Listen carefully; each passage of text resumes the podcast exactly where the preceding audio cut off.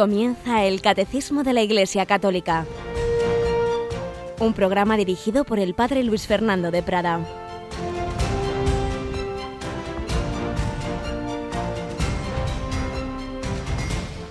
Alabados sean Jesús, María y José. Muy buenos días, queridos amigos, querida familia de Radio María.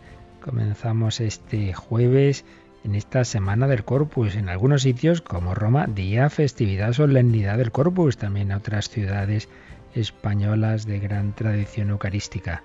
En otros lugares, la mayoría de las diócesis españolas hace ya mucho se trasladó al próximo domingo, pero en cualquier caso estamos en esta semana eucarística y como nos acaba de anunciar Yolanda, eh, retransmitiremos esta tarde una misa mm, presidida por el Papa, ¿verdad, Yoli? Buenos días. Muy buenos días, padre. Así es, eh, pues el Papa mm, va a retransmitir allí la misa desde la Plaza de San Juan de Letrán y partirán desde allí la... Eh, luego pues habrá una procesión hasta Santa María la Mayor. Es esa procesión del Corpus por esas calles de Roma entre esas dos preciosas basílicas, la basílica primera que se construyó, la que realmente es, digamos, la basílica del obispo de Roma, San Juan de Letrán, porque la de San Pedro es posterior, es ya no tanto en cuanto obispo de Roma, sino esa gran basílica del, del Papa de, la cristiandad, y entre San Juan de Letrán y Santa María la Mayor, la primera basílica dedicada la Virgen María. A las 7 de la tarde la misa, a continuación la procesión, pues hasta lo que dure. Pero nosotros tendremos también nuestro momento especialmente eucarístico porque, como también nos ha recordado Yolanda, ese jueves anterior a cada primer viernes de mes es hoy y por tanto a las 11 de la noche tenemos nuestra hora santa, a la que os invitamos a uniros a través de las ondas y también de la web. Cada vez son más las personas que rezan con nosotros, que tienen ese momento de intimidad con Jesucristo expuesto en la custodia de esa capillita a la que nos invitamos a venir porque no cabe casi nadie, pero sí a uniros a través de las ondas de Radio María. Pues vamos a vivir este día eucarístico en este mes del corazón de Jesús. Yolanda, hacemos también como hacíamos el mes de mayo, tenemos nuestras oraciones diarias, ¿verdad? Sí, después de la oración de vísperas, pues eh, tenemos ahí nuestro momento de oración de este mes de junio. Pues vamos nosotros adelante con nuestra edición del Catecismo y como siempre estamos recogiendo esos testimonios, estábamos hablando de un gran santo que la Iglesia celebra en este mes de junio, Santo Tomás Moro, pues vamos a seguir recogiendo algunas enseñanzas de este gran mártir.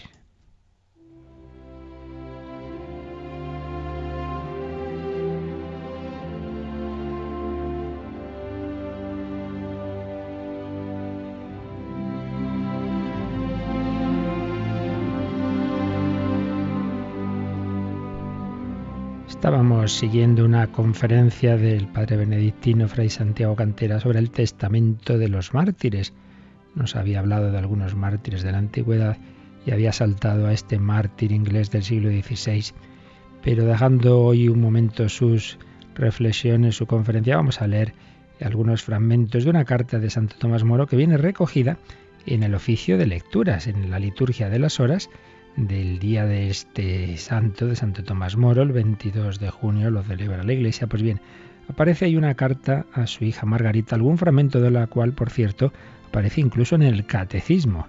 Quien le iba a decir a Tomás Moro que escribiendo desde su prisión en la Torre de Londres, alguna cosa que iba a escribir a una hija suya iba a ser parte del Catecismo de la Iglesia Católica. Pues bien, es un ejemplo precioso de un hombre que afronta la muerte con muchísima confianza en Dios nuestro Señor. Le dice a Margarita, hasta ahora la gracia santísima de, de Dios me ha dado fuerzas para postergarlo todo, las riquezas, las ganancias y la misma vida, antes que prestar juramento en contra de mi conciencia. Ya sabéis que todo está, todo, el, todo venía porque el rey Enrique VIII quería que prestaran todos juramento eh, de que el rey era la cabeza de la Iglesia de Inglaterra, que no tenía que obedecer al Papa, que su matrimonio, eh, el nuevo matrimonio que había contraído sin ningún tipo de nulidad, pues era válido, etcétera, etcétera. Él no podía firmar, no podía jurar eso contra su conciencia. Y entonces dice que, al encerrarle el rey en la cárcel, fijaos, en vez de estar embargado, dice, con esto su majestad me ha hecho un favor más grande por el provecho espiritual que de ello espero sacar para mi alma, que con todos aquellos honores y bienes de que antes me había colmado.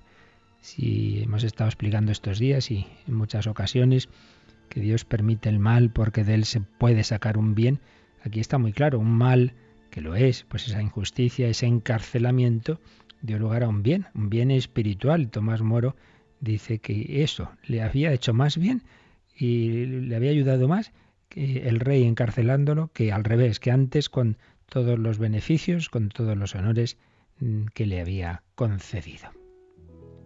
Y luego mm, sigue diciendo, por eso espero confiadamente que la misma gracia divina continuará favoreciéndome, no permitiendo que el rey vaya más allá o bien dándome la fuerza necesaria para sufrir lo que sea con paciencia, con fortaleza y de buen grado. Fijaos qué reflexión.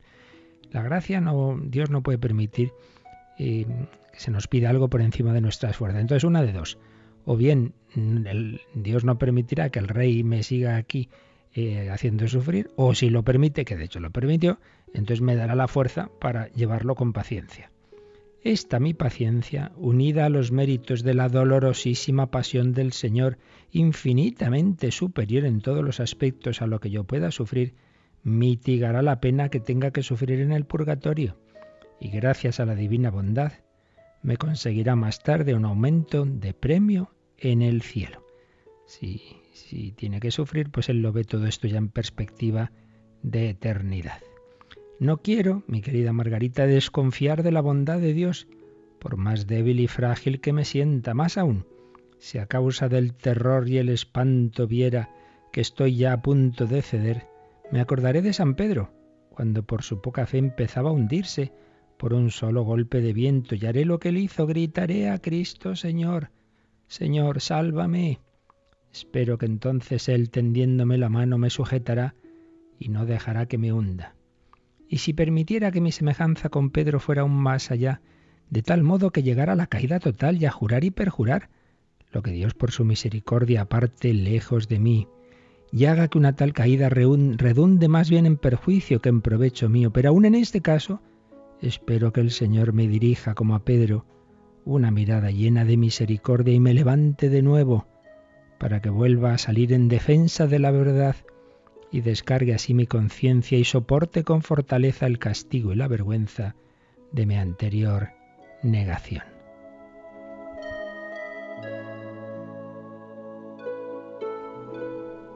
Finalmente, mi querida Margarita, de lo que estoy cierto es de que Dios no me abandonará sin culpa mía, por eso me pongo totalmente en manos de Dios con absoluta esperanza y confianza. Si a causa de mis pecados permite mi perdición, por lo menos su justicia será alabada a causa de mi persona. Espero, sin embargo, y lo espero con toda certeza, que su bondad clementísima guardará fielmente mi alma y hará que sea su misericordia, más que su justicia, lo que se ponga en mí de relieve. Ten pues buen ánimo, hija mía, y no te preocupes por mí, sea lo que sea que me pase en este mundo. Nada puede pasarme que Dios no quiera. Y todo lo que Él quiere, por muy malo que nos parezca, es en realidad lo mejor. Este último párrafo es precioso, es el que está recogido en el catecismo de la Iglesia. Aquí, testimonio de confianza y de fe en la providencia. Fijaos bien, nada puede pasarme que Dios no quiera. Todo lo que ocurre o Dios lo quiere o lo permite. Si lo permite en último término, pues, pues es que lo quiere, aunque sea de una manera permisiva para sacar un bien. Nada puede pasarme que Dios no quiera. Y todo lo que Él quiere, por muy malo que nos parezca, es en realidad lo mejor. Ay Señor, ¿por qué permites esto? Lo otro es no puede ser, pues mira, por malo que te parezca y que lo sea en sí mismo, sin embargo, en el conjunto de lo que nos conviene a la luz, digamos, de, de la eternidad, es en realidad lo mejor. Pedimos al Señor esa fe, esa esperanza, esa confianza en su divina providencia.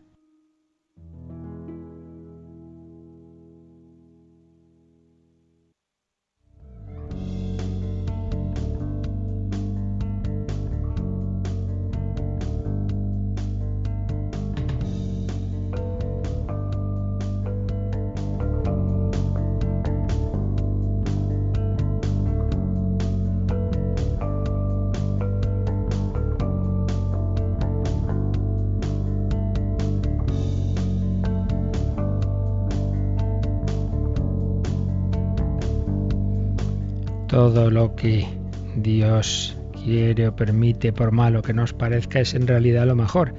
Y precisamente estábamos en ese último número de este tratado sobre el pecado original que se hacía esa pregunta, decir, bueno, pero si fue algo tan malo ese pecado original, ¿por qué Dios lo permitió? ¿Por qué no lo impidió? Estábamos, ya lo habíamos leído, pero nos habíamos quedado a medias en su comentario, así que vamos a volver a leer este número 412, Yolanda. Pero, ¿por qué Dios no impidió que el primer hombre pecara? San León Magno responde, La gracia inefable de Cristo nos ha dado bienes mejores que los que nos quitó la envidia del demonio. Y Santo Tomás de Aquino, Nada se opone a que la naturaleza humana haya sido destinada a un fin más alto después del pecado. Dios, en efecto, permite que los males se hagan para sacar de ellos un mayor bien. De ahí las palabras de San Pablo, donde abundó pecado, sobreabundó la gracia. Y en la bendición del cirio pascual, oh feliz culpa, que mereció tal y tan grande redentor. Siempre nos hacemos esas preguntas ante el mal, ante el sufrimiento, y la, primera cosa mala, el primer gran acontecimiento negativo de la historia fue en efecto este primer pecado.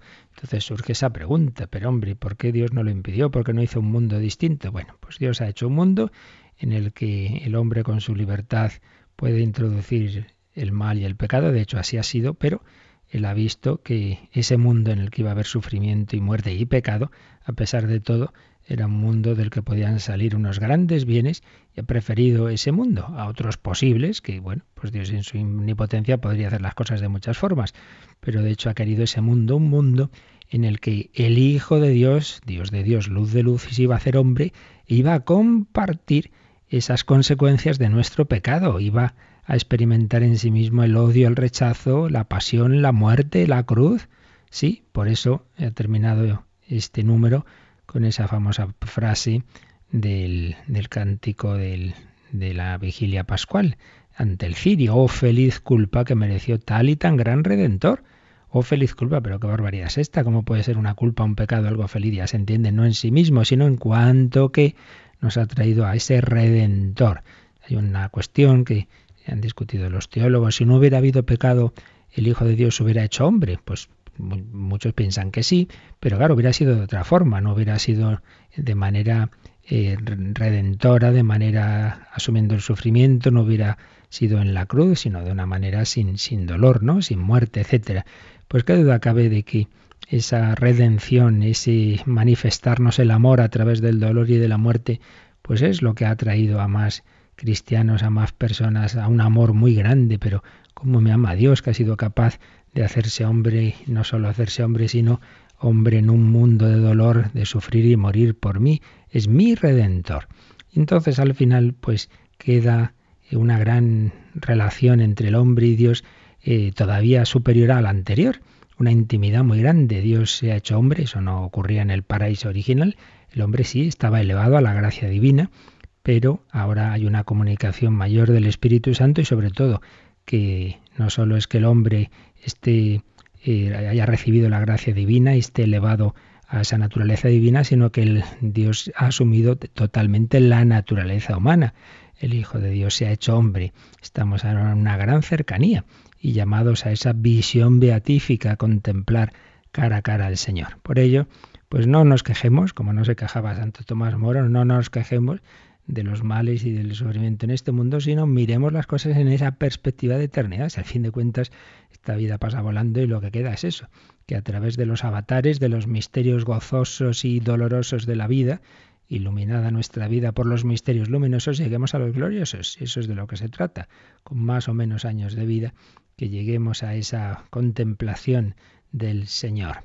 Así pues, pensemos lo que el Señor todo lo que permite, también ese primer pecado, pues es para sacar un mayor bien y para que veáis que esto no es mera teología teórica, pues ayer mismo recibí, eh, después de ya decir estas ideas, un correo, un correo que nos escribe Esther, que nos dice así, respecto a lo dicho de que Dios de un mal saca un bien, vengo a confirmarlo.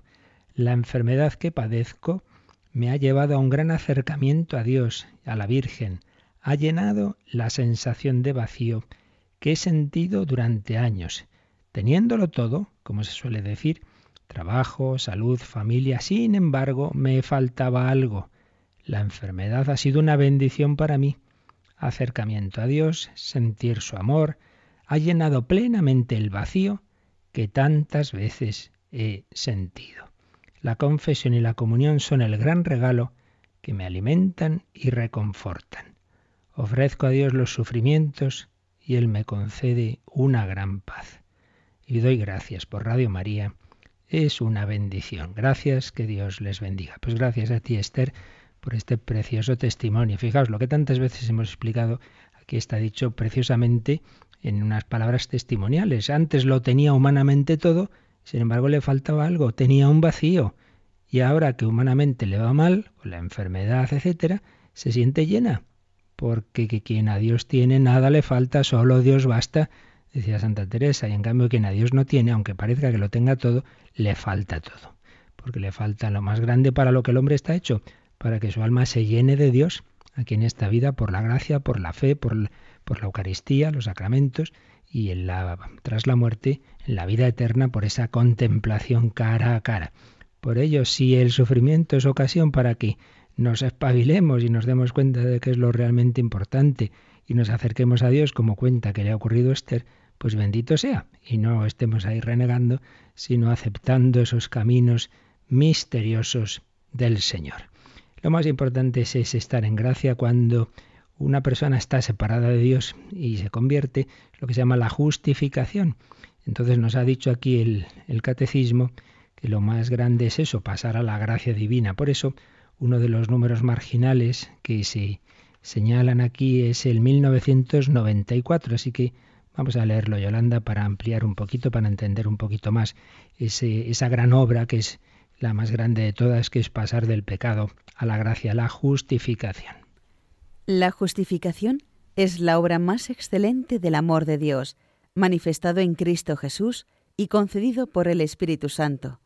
San Agustín afirma que la justificación del impío es una obra más grande que la creación del cielo y de la tierra, porque el cielo y la tierra pasarán, mientras la salvación y la justificación de los elegidos permanecerán. Dice incluso que la justificación de los pecadores supera a la creación de los ángeles en la justicia, porque manifiesta una misericordia mayor. Todo el orden natural, todo el orden de la creación está en función de este otro orden, del orden sobrenatural, de que lleguemos a esa amistad con Dios. Y está ese milagro, que es el más grande realmente, no el curar el cuerpo, sino el alma, que una persona que está separada de Dios se convierta. Recordad aquel paralítico que pusieron a los pies de Jesús, de entrada Jesús no le cura el cuerpo, sino le dice, hijo, tus pecados son perdonados. Ese era el mayor milagro. Y ya cuando empiezan a murmurar es cuando Jesús dice, ¿qué es más fácil? ¿Decir tus pecados son perdonados o decir, levántate, coge la camilla y echa a andar? Pues para que veáis que puedo perdonar pecados, porque soy Dios, pues vale, también como Dios hago el milagro del cuerpo, pero el realmente importante es el otro. Y además es un milagro más gordo porque ahí implica que la libertad humana ceda, porque el cuerpo pues ya está, se deja curar y punto, pero el alma tiene esa, esa libertad que puede luchar con la gracia divina. Así pues, esto es lo importante, todo está en el plan de Dios para que nos vaya ayudando a acercarnos a Él, a santificarnos y en definitiva a llegar al cielo, a llegar a la vida eterna, a llegar a la santidad. Bueno, pues así termina este último número de todo este tratadito sobre el pecado original. Pero antes de pasar a los números del resumen, con los que el catecismo siempre eh, culmina cada uno de sus apartados, vamos, como ya hemos hecho en otras ocasiones, a, a resumir a su vez un librito, un, capítulo de un librito de quien era por los años ochenta y tantos el cardenal Joseph Ratzinger, luego Papa Benedicto XVI, un librito titulado Creación y Pecado.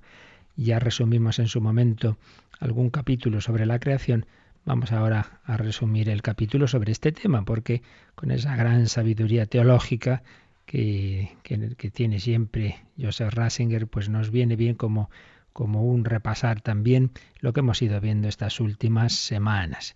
Ante todo comienza recordando la importancia del tema de la conversión, esa expresión con la que empieza Jesús su vida pública. El tiempo se ha cumplido y el reino de Dios está cerca. Convertíos y creed en el Evangelio. Convertíos y creed en el Evangelio. Y comentaba entonces cardenal Ratzinger que en nuestra época se habla muy poco de esto de convertidos, sí, hablamos de la buena noticia, de cómo Dios nos quiere, pero pocos se atreven a expresar ese mensaje profético, convertidos. Y sin embargo, el Señor quiere llevarnos a cada uno a reconocernos personalmente como pecadores y a convertirnos. Este es un punto importante, es como la banda sonora de una sinfonía de la que parece que se ha omitido el tema principal, dejándola incompleta si anunciamos el Evangelio. Sin, sin este aspecto de esa llamada a la conversión, pues algo falta. Y es que ciertamente el tema del pecado, seguía escribiendo, se ha convertido en uno de los temas silenciados de nuestro tiempo. La predicación tiende a eludirlo. La sociología, la psicología intentan desenmascararlo como ilusión o como complejo. El derecho intenta arreglarse sin concepto de culpa, prefiere servirse de la figura sociológica que incluye en la estadística los conceptos de bien y de mal. Bueno, pues más o menos los, los comportamientos antisociales son estos, pero bueno, hablar de pecado, de, de, de culpa en, esta, en este tiempo de relativismo, pues se deja de lado. Y es que si no existe ninguna medida por encima del hombre, ninguna medida que nos preceda, que no haya sido inventada por nosotros, se pierde toda noción de moralidad. Y aquí está el problema, que el hombre de hoy no conoce ninguna medida, ni quiere, ni quiere conocerla, porque vería en ella una amenaza para su libertad. Así se podrían entender las palabras que pronunció una vez la judía francesa Simone Weil. Cita aquí Joseph Ratzinger estas palabras. El conocimiento del bien solo se tiene mientras se hace. Cuando uno hace el mal no lo reconoce, porque el mal huye de la luz. Es decir, el bien se reconoce si se hace, el mal si no se hace. Quiere decir, cuando uno está haciendo el mal, pues precisamente ese actuar mal le, le ciega y entonces no reconoce que lo que está haciendo está mal. Eh, es un conocimiento experiencial. Para llegar al conocimiento del bien y del mal, pues hay que estar haciendo el bien, porque si no, pues eso, a uno le parece que lo malo es bueno. Y sin embargo, seguía escribiendo Joseph Ratzinger, el pecado, a pesar de estar silenciado hoy día, continúa verdaderamente existiendo. No hay más que ver la agresividad dispuesta a saltar en cualquier momento que hoy experimentamos en nuestra sociedad, con esa disposición siempre recelosa para insultar al otro. Madre mía, ¿qué diría? ¿Qué diríamos hoy día con, con esa agresividad que vemos sobre todo en el mundo de la política? Enseguida esos insultos a los demás o tratando de cambiar el mundo por la violencia. Ahí está, ahí está ciertamente el pecado, aunque no se hable de él. El hombre puede dejar a un lado la verdad, pero no eliminarla. Y porque está enfermo de esta verdad relegada, por eso es tarea del Espíritu Santo convencer al mundo del pecado. Una expresión misteriosa de Jesús en la última cena, Juan 16.8. El Espíritu Santo es el que nos puede hacer caer en la cuenta, en efecto, de lo que estamos haciendo mal.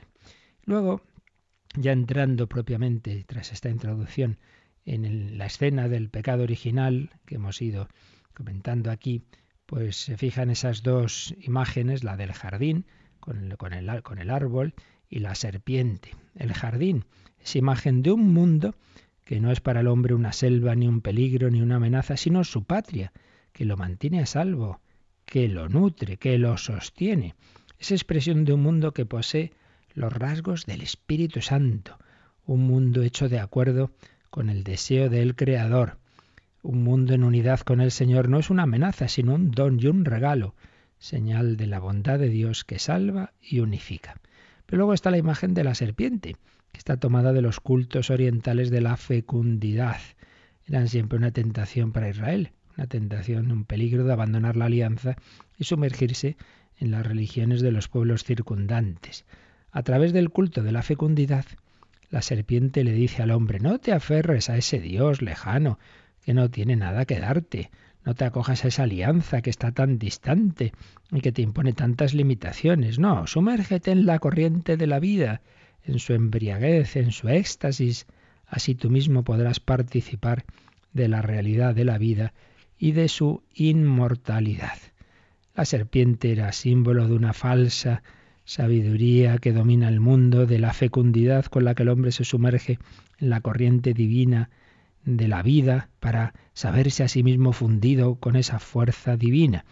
Bueno, pues es esa, esos planteamientos de entonces y de ahora, pues de tipo dionisíaco. Tú déjate llevar, pues de la pasión, déjate llevar de esa corriente vital, porque en cambio, por los mandamientos te, te limitan. Pues esos es siempre los engaños del, del demonio. Nos presenta lo bueno como malo, lo malo como bueno. La esencia de la tentación y del pecado de todos los tiempos. La tentación no comienza con la negación de Dios. La serpiente no niega a Dios, pero quiere llevar a, de la confianza a la desconfianza. No os fiéis de ese Dios que os prohíbe comer de todos los árboles. Era mentira, ya lo vimos en su momento. La obediencia a la alianza es denunciada como una cadena que nos separa de las promesas de la vida. Es un hombre, un hombre que se siente tentado a liberarse de todas esas limitaciones que Dios le ha puesto. Esta sospecha de la alianza, unida a la invitación de liberarse de sus limitaciones, conoce muchas variantes a lo largo de la historia y tampoco faltan en nuestro panorama actual. Y entonces eh, señalaba el entonces cardenal Ratzinger dos variantes de esa de ese, eh, esa actitud de que el hombre no quiere ninguna limitación. Una estética en el arte y otra en la técnica. Muy interesante lo que señala aquí. La estética. Una estética es inmoral. ¿Qué le está permitido al arte? Todo lo que artísticamente pueda.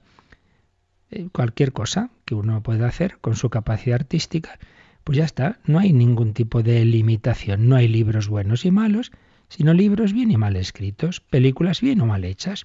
Aquí no cuenta el bien, la moral, solo la pura capacidad. La pura capacidad. ¿Qué actual es esto? cuando a veces pues hay obras de arte, esculturas, cuadros o lo que sea, o canciones ofensivas, blasfemas. Ah, no, no, no, libertad de expresión, el artista tiene toda libertad, como si el arte no, no pudiera también ser éticamente bueno y malo. Oiga, o sea que uno no puede pegar al otro, pero sí puede pegarle eh, de una manera eh, de, insultándole o denigrándole, ridiculizándole, como si eso no fuera a veces peor que lo otro. Pues no, se considera como que el arte no puede tener limitaciones. En definitiva, la medida del hombre solo puede ser la capacidad, eh, no el ser, no el bien ni el mal, sino lo que él puede hacer con su inteligencia. Y no digamos con la técnica. Todo aquello que la técnica es capaz de hacer, pues vale. Entonces, si podemos hacer manipulación de embriones, esto, lo otro, pues ya está, si se puede hacer. Sí, claro, también con la, con la ingeniería se construyó la bomba atómica y el que el hombre tenga capacidad de descubrir y de usar la energía atómica en sí mismo es bueno, pero eso no quiere decir que, cualquier uso de la energía atómica lo sea. Y desde luego, pues no es muy bueno tirar una bomba atómica eh, y matar a no sé cuantísimos civiles, ¿no?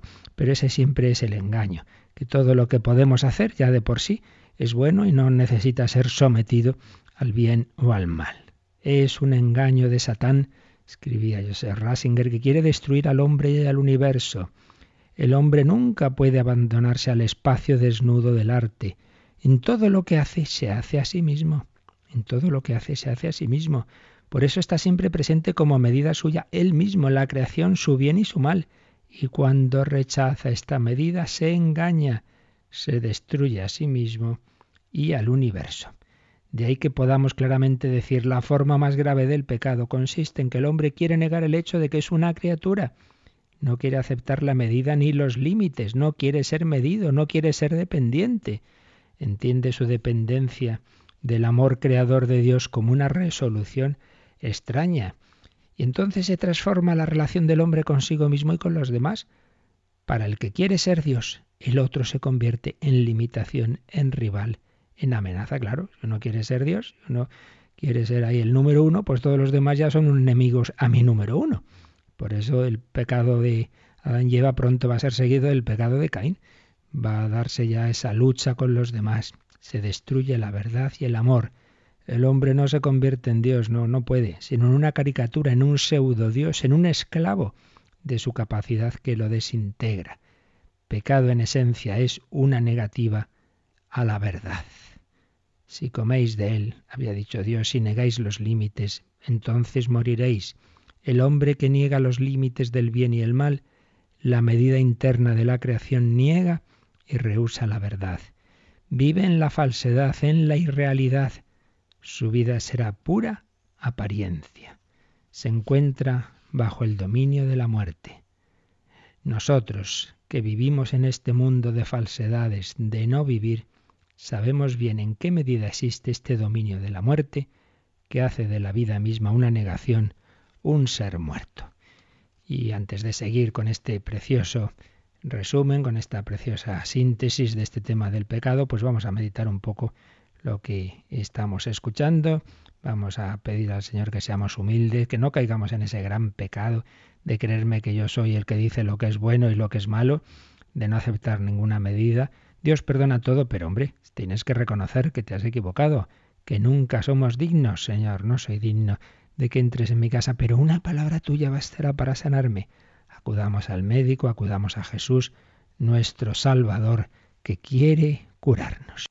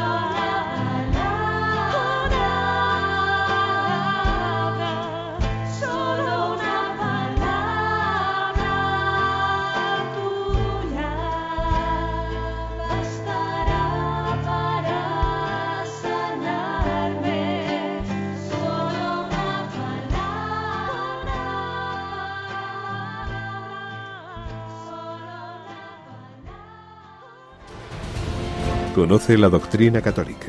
Escucha el catecismo en Radio María de martes a sábado.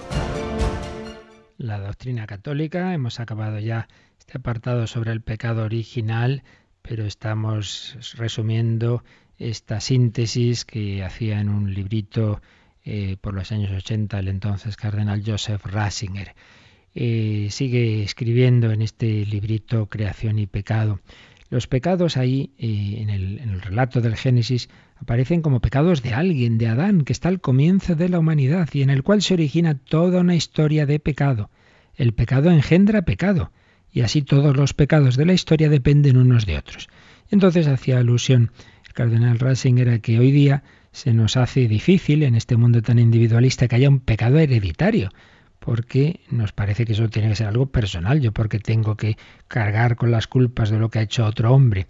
Entonces señala que, no es verdad ese planteamiento tan individualista. Ningún hombre está encerrado en sí mismo, ninguno puede vivir solo por sí para sí. Recibimos la vida todos los días desde fuera, desde el otro, desde aquel que no es mi yo, pero al que pertenezco. El hombre vive para aquellos a los que ama, para aquellos gracias a los cuales vive y para los cuales existe. El hombre es relación y tiene su vida a sí mismo solo como relación. Yo solo no soy nada. Solo en el tú y para el tú soy yo mismo. Verdadero hombre significa estar en relación de amor, del por y del para. Y pecado significa estorbar la relación o destruirla. El pecado es la negación de la relación, porque quiere convertir a los hombres en Dios. El pecado es pérdida de la relación, interrupción de la relación. Y por eso ésta no se encuentra únicamente encerrada en el yo particular. Cuando interrumpo la relación, entonces el pecado afecta también a los demás, a todos. Es que esto se nos olvida. Somos una gran familia que todos dependemos de todos para, de todos, para el bien y para el mal.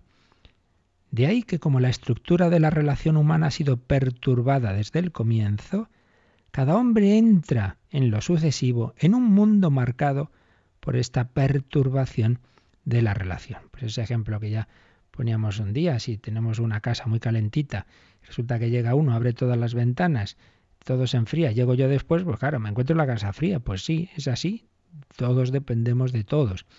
Entramos en un mundo perturbado por el pecado, cada uno de nosotros entra en una interdependencia en la que las relaciones han sido falseadas. Por eso cada uno está ya desde el comienzo perturbado en sus relaciones. El pecado le tiende la mano y él lo comete. Con esto queda claro también que el hombre no se puede salvar solo. Igual que hemos recibido el pecado, pues también la salvación la tenemos que recibir. El error de su existencia consiste precisamente en querer estar solo salvados, libres y de verdad, solo podemos estar cuando dejamos de querer ser Dios, cuando recibamos y aceptemos las relaciones correctas. Esto es lo importante, la relación de la creación ha sido alterada. Por eso solo el Creador mismo puede ser nuestro Salvador. Esto es muy importante. Si toda la relación de la creación ha sido alterada, solo el Creador puede ser nuestro Salvador, solo podemos ser redimidos.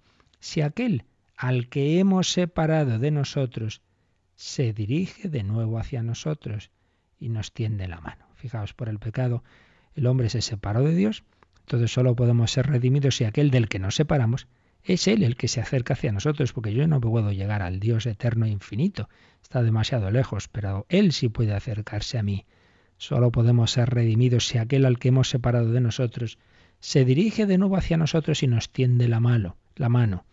Solo el ser amado es un ser salvado, y solo el amor de Dios puede purificar el amor humano perturbado y restablecer la estructura de la relación. Y así, ese relato veterotestamentario, ese relato del Antiguo Testamento sobre el pecado original, nos lleva al nuevo, nos conduce al decreto divino por el que Dios quiso soportar nuestra desmesura, haciéndose él mismo nuestra medida, para devolvernos nuestra identidad. El hombre no quiso aceptar su medida de criatura, quiso ser como Dios, y ahora lo que va a ocurrir es que Dios se va a hacer hombre, va a aceptar nuestra medida de criatura, se va a hacer un hombre.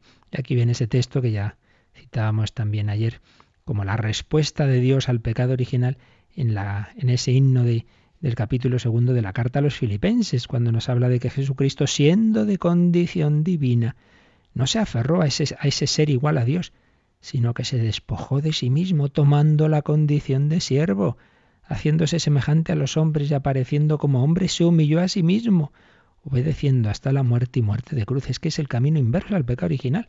Pero el pecado original, el hombre, la criatura humana, se pretende hacer como si fuera Dios. Y en cambio lo que ha ocurrido es que el verdadero Dios se ha hecho hombre, criatura, humilde, obediente.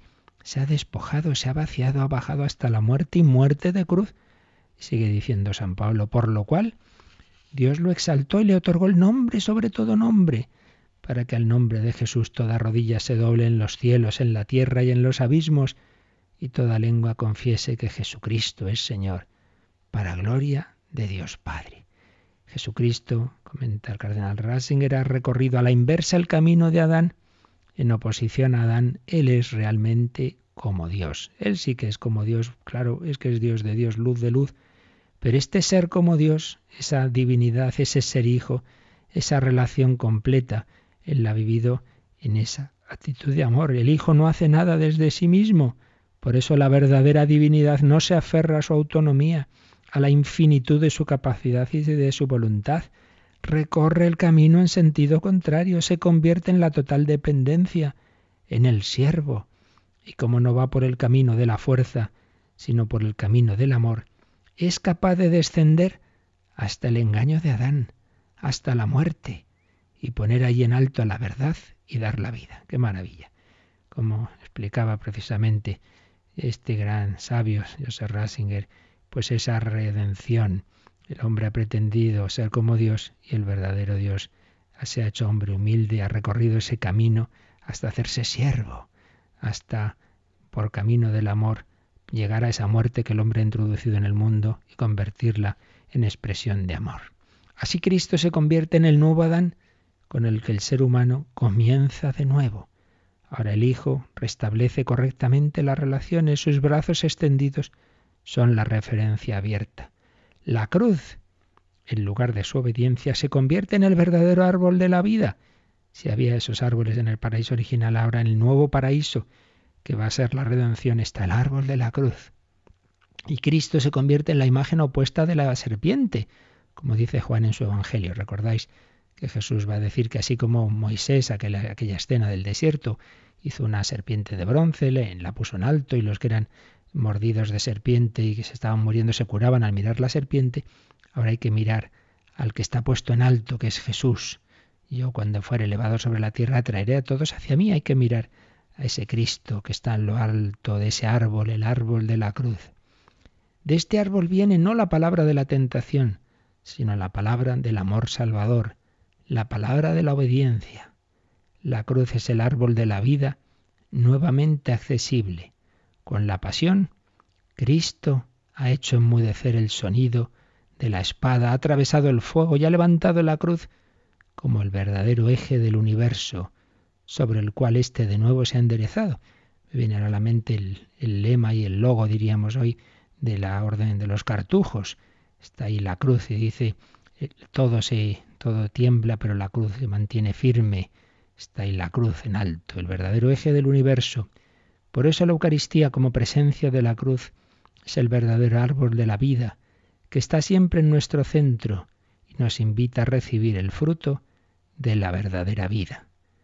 Fijaos que si en el pecado original se presenta como comer de ese fruto, comer de este árbol, Realmente el árbol verdadero es la cruz y cómo comemos de ese fruto con la Eucaristía.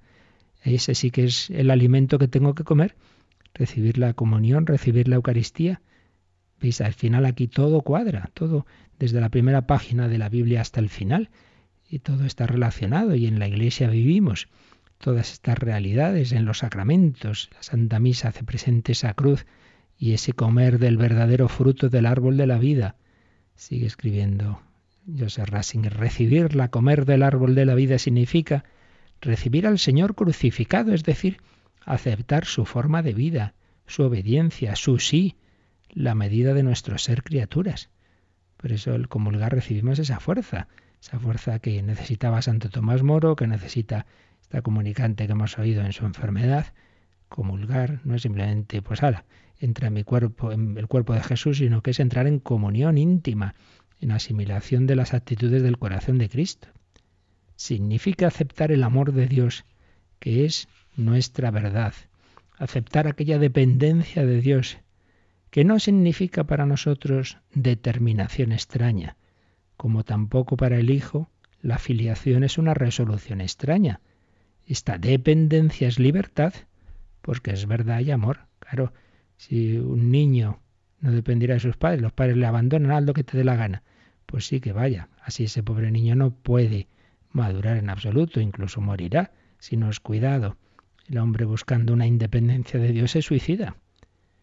Por eso pidamos al Señor, terminaba escribiendo José Ratzinger, salir de nuestras negativas, del recelo de la alianza de Dios, de la desmesura, de la mentira, de nuestra autodeterminación, para ir en busca del árbol de la vida, que es nuestra medida y nuestra esperanza.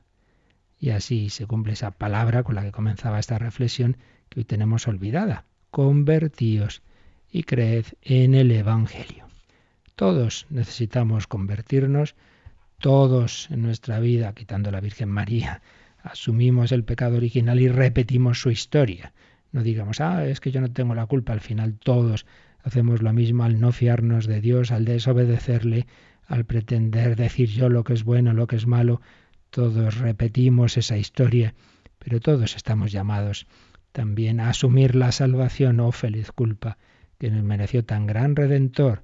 El hombre pretende ser falsamente Dios y el que realmente es Dios se ha hecho hombre humilde, nos ha lavado los pies para rehacer nuestra vida, para rehacer nuestro barro, para que tú, que te has equivocado tantas veces, sin embargo, te puedas dejar hacer otra vez.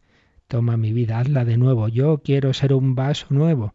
Quiero ser un barro, un barro flexible en tus manos, en el del que tú puedas sacar esa vasija que soñaste, la vasija de la santidad. Como veis, consideraciones y consecuencias muy profundas y muy bellas que podemos sacar de todo esto que en sí mismo pues nos ha podido parecer negativo, que hemos estado viendo todas estas semanas, sobre el pecado original, sobre sus consecuencias, pero no nos olvidemos nunca eso que hemos leído en Santo Tomás Moro. Todo lo que Dios permite, aunque nos parezca malo, si Dios lo quiere, en realidad es lo mejor, es lo que nos lleva al fin último, a nuestra santidad, pero eso sí, siempre que nuestra libertad acepte ese amor de Dios y acepte esa medida divina, se fíe de Dios y no de mí mismo como si yo supiera más que Dios. Ahí está la clave. Pues se lo pedimos así al Señor por medio de María, la esclava del Señor, que como ella nos fiemos de Él y tenemos estos últimos minutos de oración, de reflexión y también, si alguno desea, de consultas.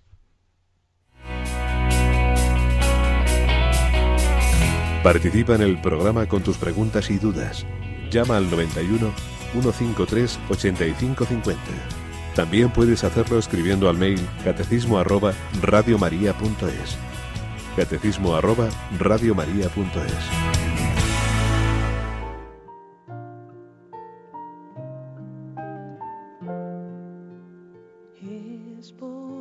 speak.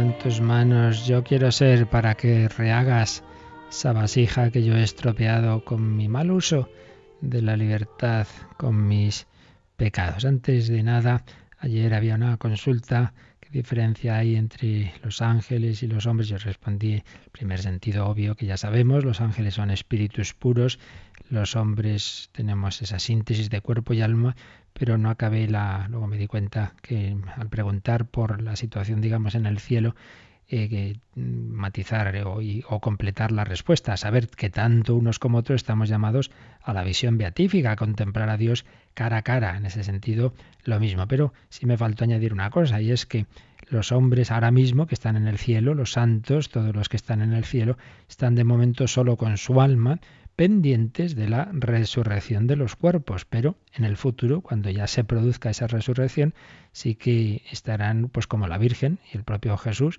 pues en cuerpo y alma, en esa visión beatífica, mientras que los ángeles siempre serán eso, simplemente puros espíritus. Esa sería la diferencia, pero por lo demás es lo mismo, están llamados a la contemplación de Dios en una intimidad con Él que eso sí, como ayer decía, es distinta en cada persona, porque una relación interpersonal nunca es idéntica una con otra.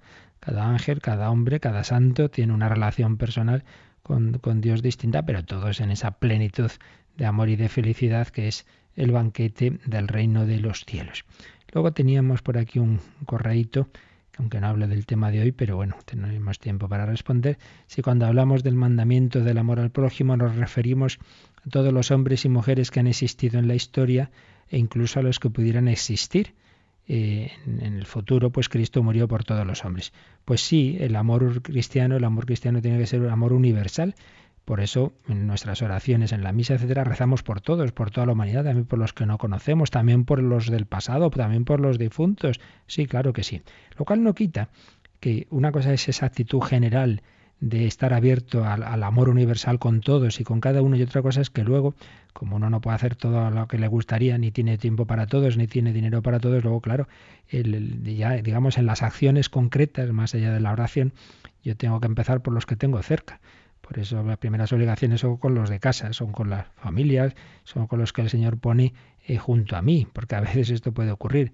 Mucho amar al prójimo, al prójimo lejano, y yo mando una ayuda a no sé quién eh, de, del África o de América, y luego pues al que tengo a mi lado ni le miro o no visito a mi abuelita. Hombre, eh, hay que empezar siempre por, por los que tienes cerca, pero a la vez que tenemos esa cercanía o ese amor al prójimo concreto y cercano, a la vez un corazón universal. Muy bien, pues lo dejamos aquí y nos queda pues esos números de resumen de que el propio catecismo nos ofrece sobre este tema del pecado original, que los podéis ir leyendo para si tenéis alguna duda, pues el próximo día que sigamos, a partir del 413, resumen que hace el propio catecismo y también como solemos hacer, luego daremos una vueltecita, otro resumen más a todo esto con las palabras del Yucat, ese otro catecismo de jóvenes. Y así ya terminamos pues fijaos, toda esta primera parte del credo para pasar a la segunda, todavía mucho más bonita, que es la de la, segunda persona de la Trinidad. El credo está estructurado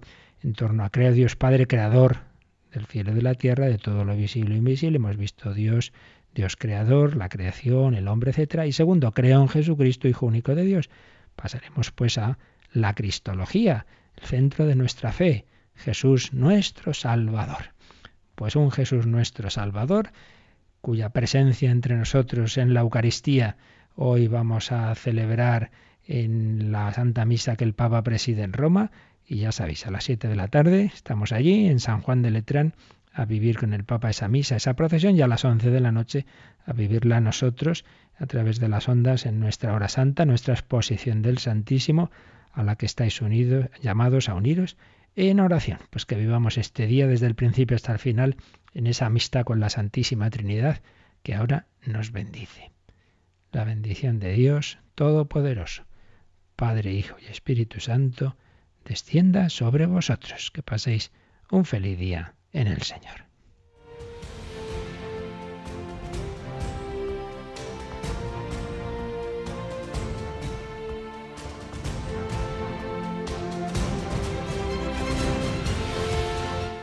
Han escuchado en Radio María el Catecismo de la Iglesia Católica,